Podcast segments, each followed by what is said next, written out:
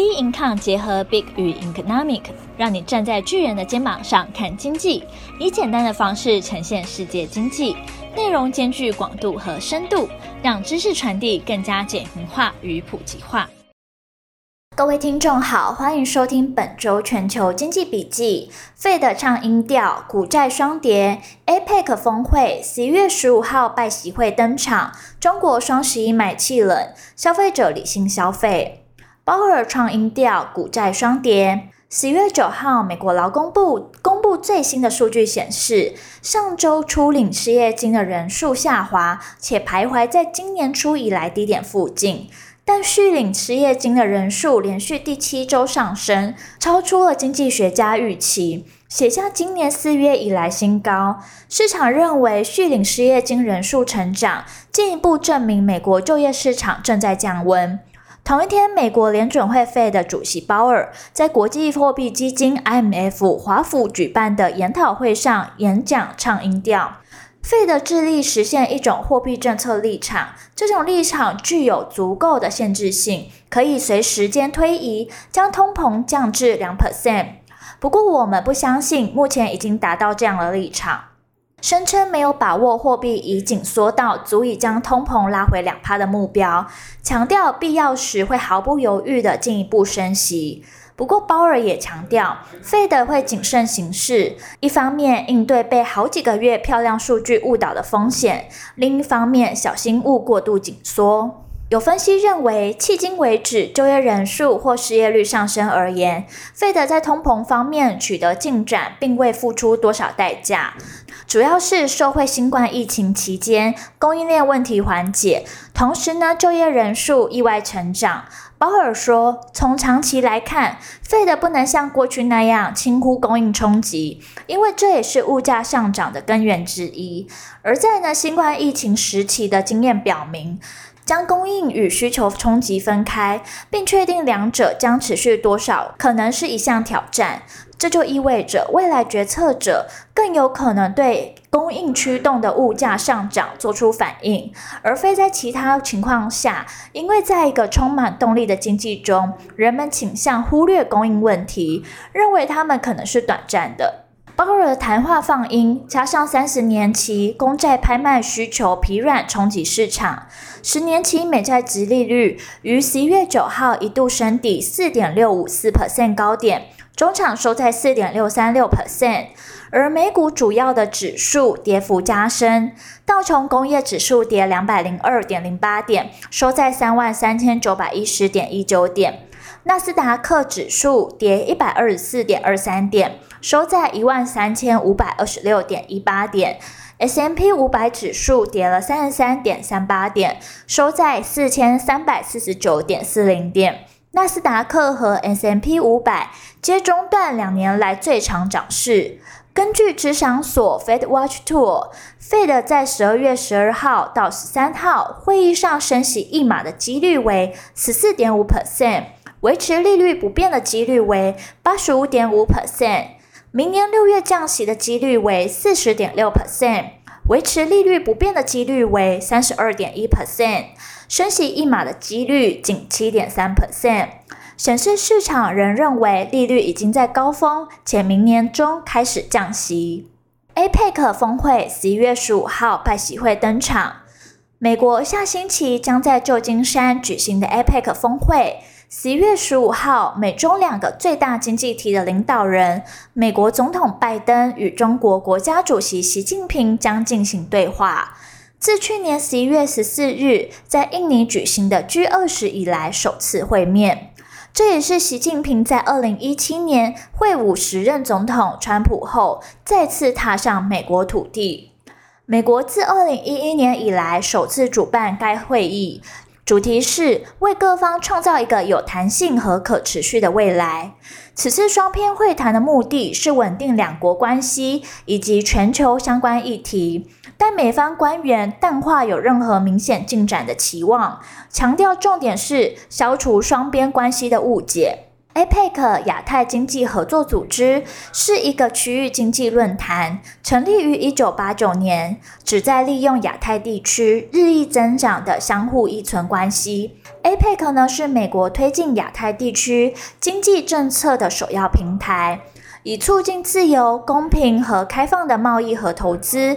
推动可持续和包容性的经济增长。APEC 的二十一个成员经济体占全球人口近四十 percent，占全球贸易近五十 percent，占美国商品出口的六十 percent 以上。因此，APEC 在全球经济活动中具有举足轻重的地位。可以说，目前 APEC 是亚太地区最具影响经济合作官方论坛，也是亚太地区最高级别的政府间经济合作机制。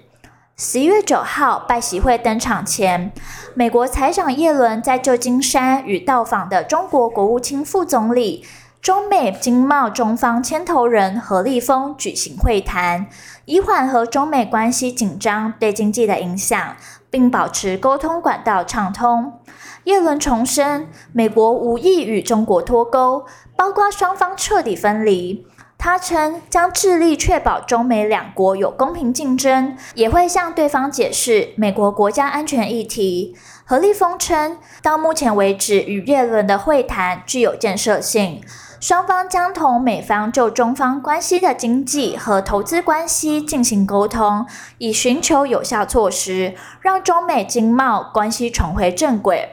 不止如此，美中关系持续传出利多消息，包括中美直飞的客运航班量有望从目前每周四十八班增至每周七十班，以及中国储备粮管理集团周二向美国采购了六十万吨黄豆。且于今年十二月至明年三月，从墨西哥湾沿岸、太平洋西北地区的出口码头发货，将是今年七月以来中国采购美国黄豆的单日最高纪录。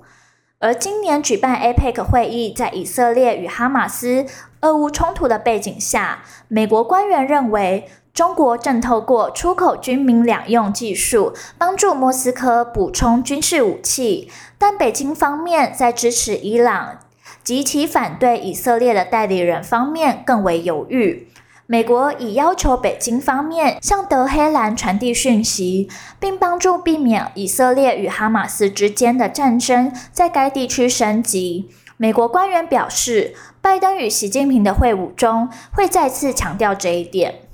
中国双十一买气冷，消费者理性消费。每年双十一的购物节被视作为中国消费市场观察窗口，今年是第十五年举办，也是 COVID-19 疫情解封后第一个双十一购物节。相关数据带有里程碑的意涵。中国双十一购物节消费折扣战从十月下旬开打。十一月十一号午夜落幕。然而，今年在疫情的冲击和经济大环境的不景气下，今年双十一变得静悄悄。消费者呢，不再捧场双十一购物节，对于促销活动的热情也大不如前，参与度明显下降。不论是线上平台还是线下实体店，都缺乏了往日的喧嚣。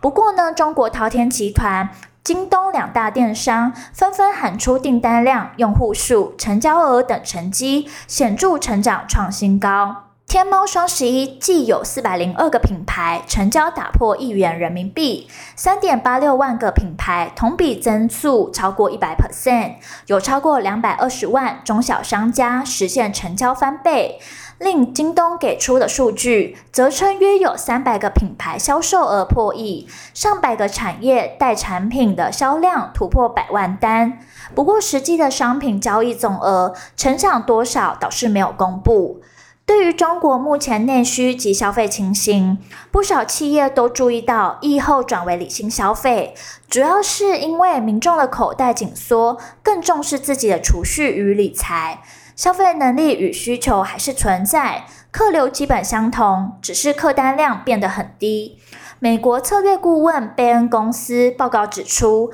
中国消费者在双十一的购物节采买纸巾、泡面、宠物食品等品项，对于家电、大型家具等非必需品则趋于减少购买。那早期呢，双十一之所以有较大的讨论度，多半呢是因其稀缺性。而当折扣促销日常化后，消费者便不再期待，因为错过了双十一，还有双十二、元旦也能买，不缺这个购物节。加上花钱信心不足，也是减少消费的关键因素。没钱的相关评论最多，几乎有四分之一的内容与此有关。中国消费者不再冲动下单，而后续的市场走势仍需仍需持续关注将公布的重要经济数据。本周全球经济笔记，我们下周见。